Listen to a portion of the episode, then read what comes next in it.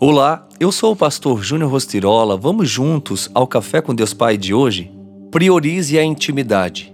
Que todas estas palavras que hoje lhe ordeno estejam em seu coração. Ensine-as com persistência aos seus filhos. Converse sobre elas quando estiver sentado em casa, quando estiver andando pelo caminho, quando se deitar e quando se levantar. Deuteronômio 6, 6 e 7.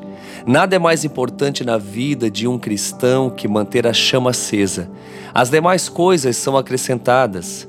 Durante a visita de Jesus à casa de Marta e Maria, Maria se derrama aos pés do Senhor. Ela faz isso porque quer de fato viver em intimidade com Ele e aproveitar a oportunidade da sua presença.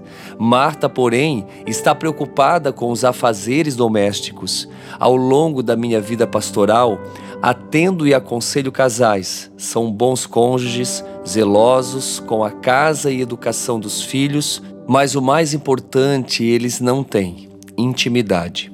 O problema não é dinheiro ou filhos é a ausência de intimidade.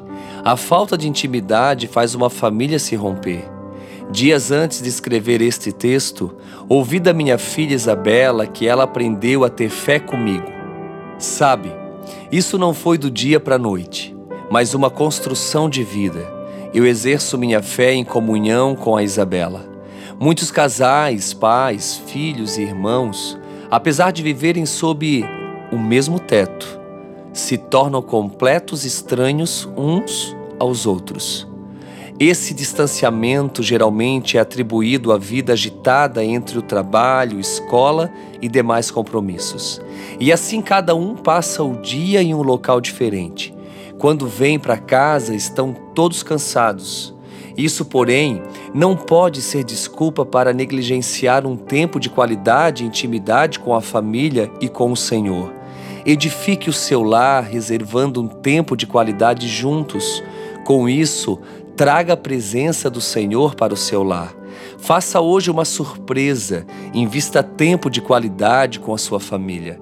Você verá como isso irá se refletir no seu relacionamento. Priorize a intimidade entre aqueles que você ama. Com certeza, você verá que tudo valerá muito a pena. E a frase do dia diz: A renovação que você quer está na mudança de vida que você precisa. Pense nisso.